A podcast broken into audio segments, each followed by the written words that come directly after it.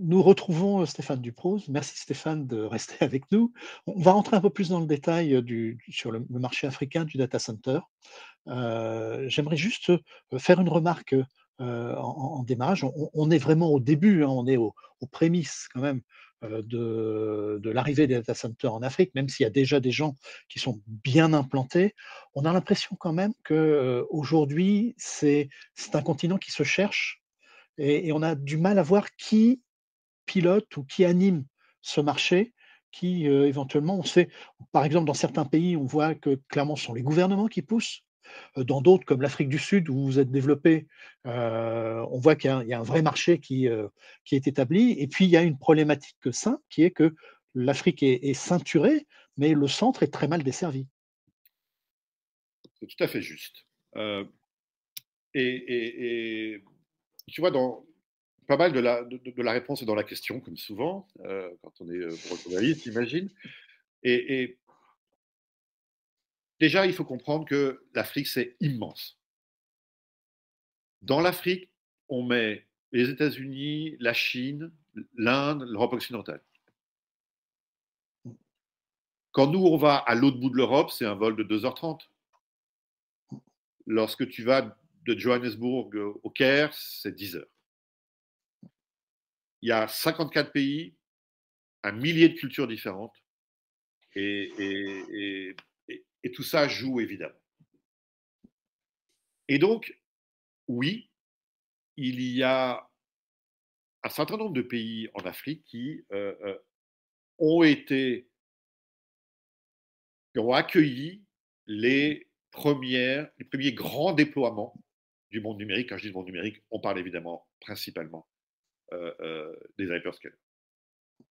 On considère que les, cinq grands pays, y compris potentiels, en, Afrique du monde du data center et, donc par, voie de, de relation cause-conséquence du monde numérique, c'est l'Afrique du Sud, qui elle a déjà explosé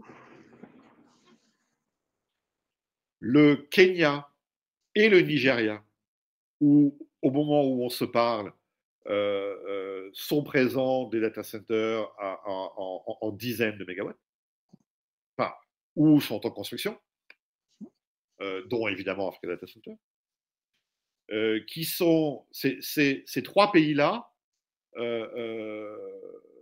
sont déjà des grandes puissances économiques. il faut, pas oublier le Nigeria, hein, qui, est une puissance économique souvent supérieure à celle de l'Afrique du Sud. On, ne le sait toujours pas. On, ne le sait pas toujours, plutôt. Et, évidemment, le, Kenya, qui est le grand pays d'Afrique de l'Est, ces trois pays-là, ayant déjà fait quelque chose d'extrêmement important, qui est la dérégulation télécom. Et la raison pour laquelle c'est important, c'est que ça permet aux écosystèmes de se créer. Puisque les télécoms étant dérégulés, euh, euh, l'État n'a plus euh, aucun moyen de bloquer le développement des, concurrents aux, aux anciens incumbents. et là se crée toute une interconnexion et dont le monde digital a besoin pour se développer. Et donc c'est logique de voir ces trois-là arriver en tête. Les deux autres sont moins avancés que ces trois-là sur la dérégulation, mais néanmoins euh, ont une importance incontournable. c'est le Maroc et encore moins avancé l'Égypte, qui est évidemment un, acteur extrêmement important en, Afrique, tant sur le plan population euh, que euh, typiquement le Caire est la ville du monde où il y a le plus de nouveaux habitants par an. Euh, que quand on regarde une carte, on comprend bien que c'est une, zone importante d'intercommunication fibre intercontinentale. Et donc, eux développent leurs éléments eux-mêmes et, les gouvernements n'ont pas réellement besoin de, s'en occuper, si ce n'était pour euh, le cas euh, des, pays nord-africains de déréguler plus de manière à ce que les écosystèmes se développent plus. Dans les autres pays, c'est effectivement souvent les gouvernements qui veulent donner à leur pays une, un, rayonnement digital et qui veulent capturer ces, nouvelles capacités que donne l'Internet et le monde digital en général, comprenant qu'une étude de, McKinsey il y a quelques années expliquait que les, gains pour les gouvernements qui entraient en Afrique, hein, qui entraient dans le monde digital et qui savaient effectivement l'utiliser, étaient en milliards de dollars. Et c'est évidemment quelque chose que, que, tous les gouvernements regardent. Mais là, il y a un peu plus d'inertie liée au fait que il faut créer l'écosystème il ne se crée pas de manière automatique. Et oui, quand on regarde une carte de la fibre en, Afrique, on voit effectivement beaucoup les câbles sous-marins faisant le tour. mais, désolé si je prêche pour, pour une paroisse que je connais bien, mais dans le groupe Customer Technologies dont je parlais il y a quelques minutes, qui possède Africa Data Center, il y a également une, entreprise africaine extrêmement importante qui s'appelle Liquid Intelligent Technologies, qui s'appelait avant Liquid Telecom, et qui, elle, a, enfin, continue depuis des années et des années et des années à développer un réseau de fibres terrestres avec euh, euh, aujourd'hui, euh, et c'est de loin le premier en Afrique, un, réseau qui, dépasse très largement les, les, 100 000 km et, qui s'est monté d'abord du, sud au nord, où, je me souviens qu'on a bu une bière ou deux pour fêter le, du Cap au Caire, quand même, pas quoi en, en, fibre terrestre, et, qui maintenant fait dans l'autre sens et, le maillage euh, commence à être euh, extrêmement important euh, également en, interne. Et donc ça aussi va développer les, capacités et les opportunités de business et de développement numérique et donc va générer le besoin data center. Mmh.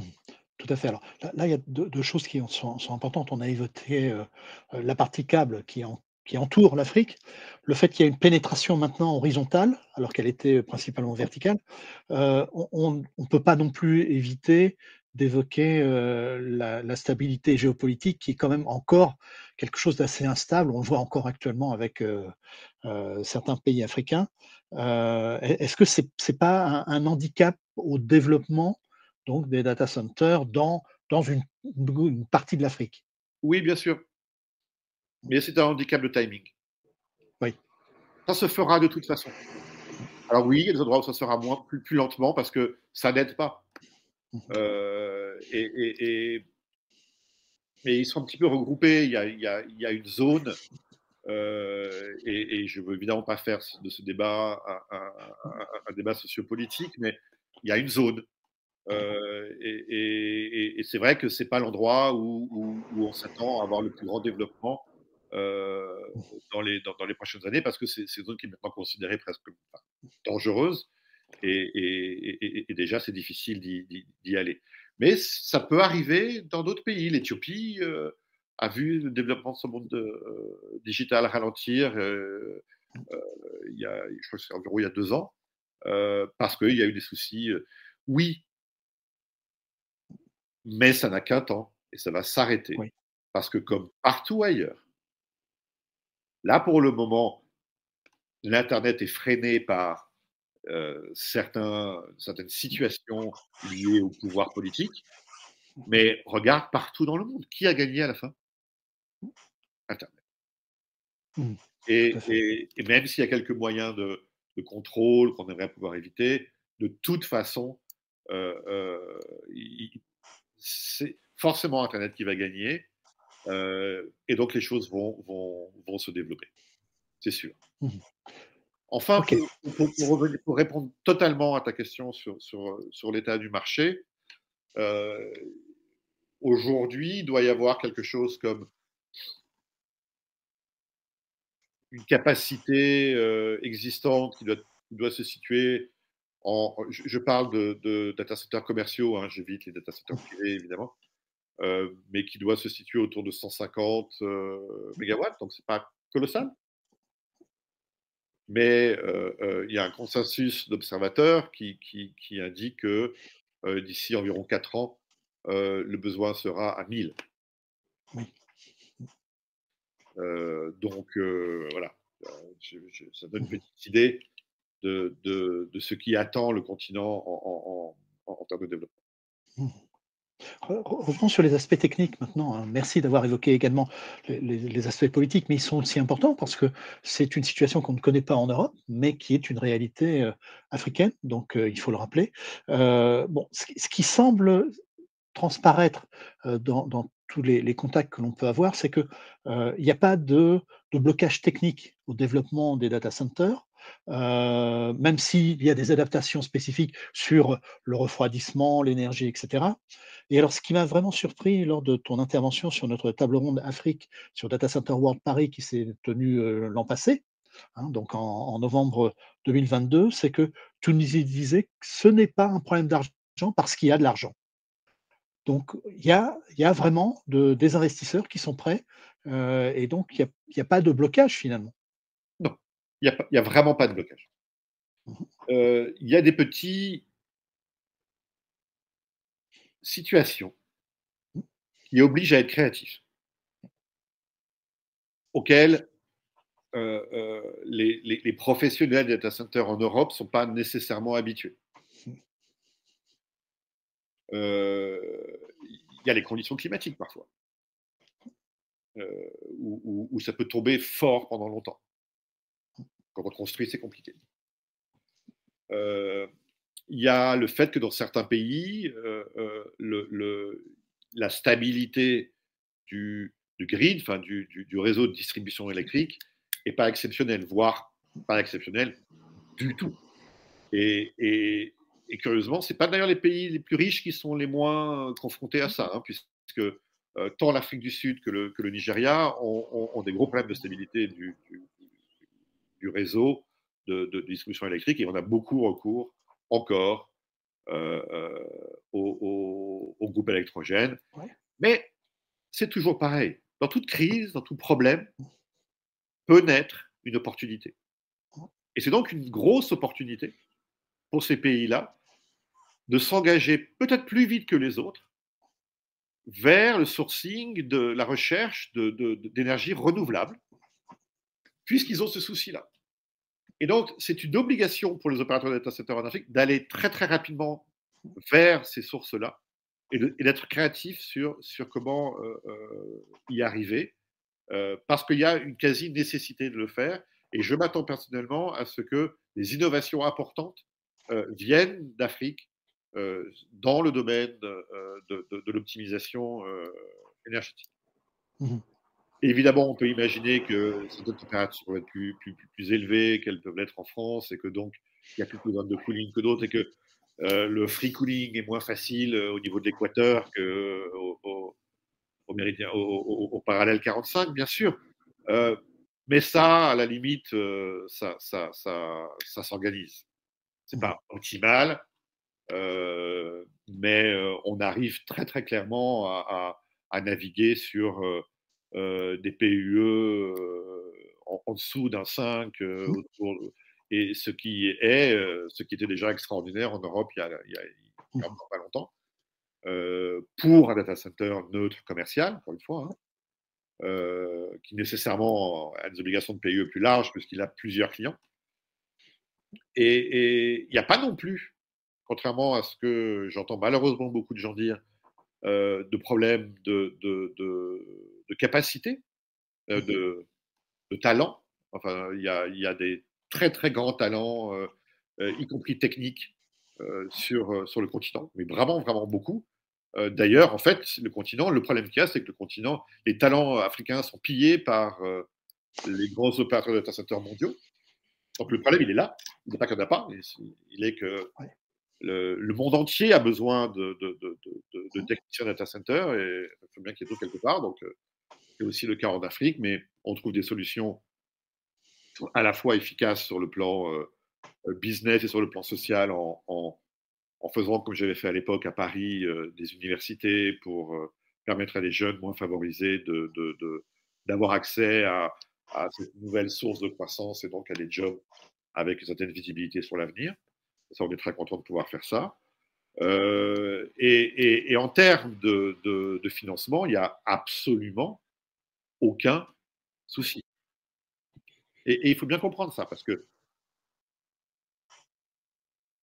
c'est encore un territoire, enfin très très vaste territoire, où il y a beaucoup de valeur à créer. Pas quand tu es investisseur en data center. Quand tu es investisseur en data center, si tu regardes la situation en Europe, l'investissement que tu peux faire en acquisition ou en participation euh, en, equity à des opérateurs de data center est intéressante, encore aujourd'hui, parce que c'est vraiment de la visibilité euh, vers l'avenir et ça permet euh, de gérer des fonds d'une manière qui te permet d'anticiper, etc., mmh Mais une grande partie de la création réelle de valeur, le jump, a été fait. Mmh. En Afrique, non. Il reste à faire.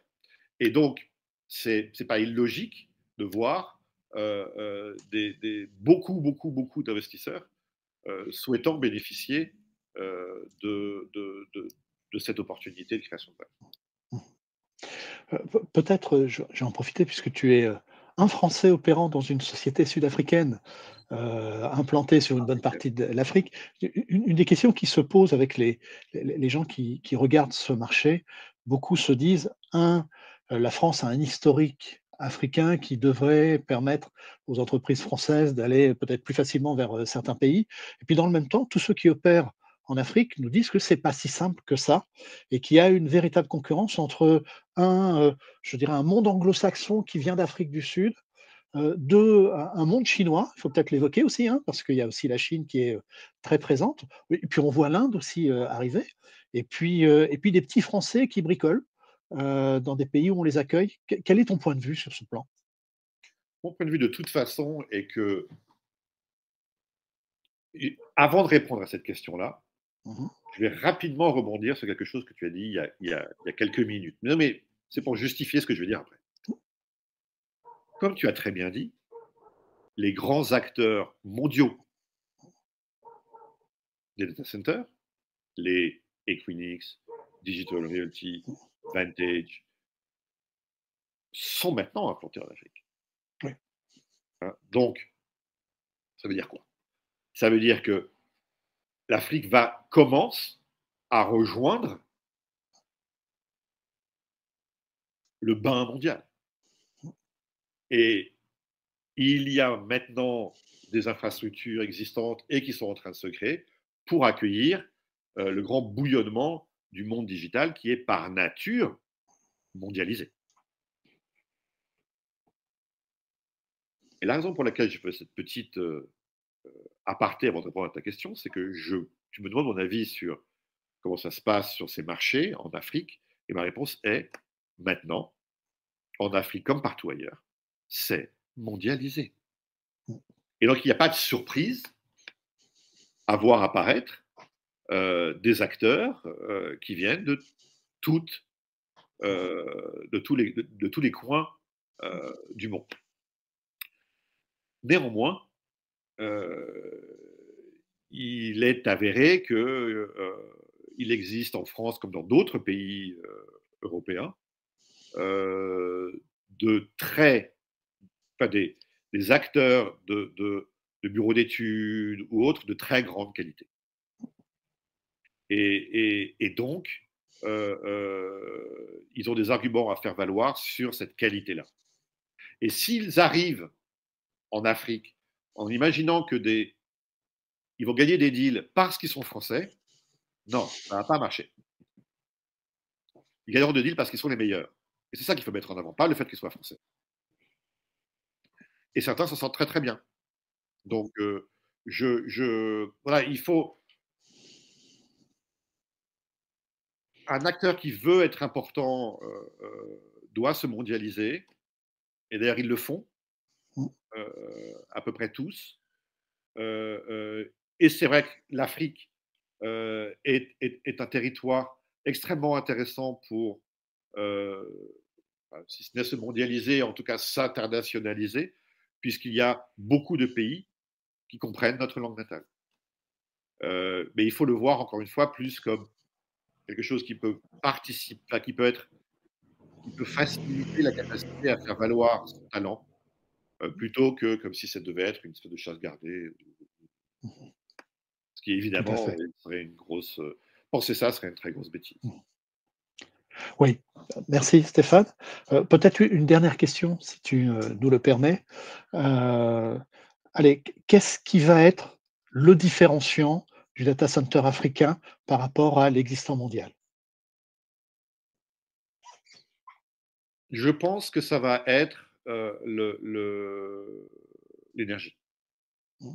Parce que euh, euh, il est fondamental pour les data centers d'Afrique de trouver des moyens créatifs d'avoir de l'énergie fiable en quantité. En Europe, aux États-Unis, on sait qu'on en trouvera toujours. Là-bas, non. Donc il faut la créer. Et, comme je disais un petit peu avant, je m'attends donc à ce que beaucoup d'innovations viennent d'Afrique euh, à ce sujet. Euh, c'est déjà le cas. On, a par ailleurs, encore une fois, dans, le groupe Castra Technologies, une entreprise qui s'appelle euh, DPA qui, qui, qui, est, qui crée des, des, des, fermes solaires de manière à, ce que, euh, et, en dizaines de mégawatts. Hein. Donc euh, voilà, on va voir beaucoup apparaître ce, ce, genre de choses. C'est vrai que c'est probablement plus facile à faire parce qu'il y a plus de territoires disponibles et qu'il y a beaucoup de soleil là-bas. Mais donc voilà, typiquement, on, devrait avoir en Afrique capacité à, pouvoir remplir son cahier des charges euh, sur le plan environnemental beaucoup plus facilement qu'ailleurs. Et ça amènera également à avoir de l'électricité probablement un peu moins chère qu'ailleurs. Merci Stéphane. Merci, à bientôt.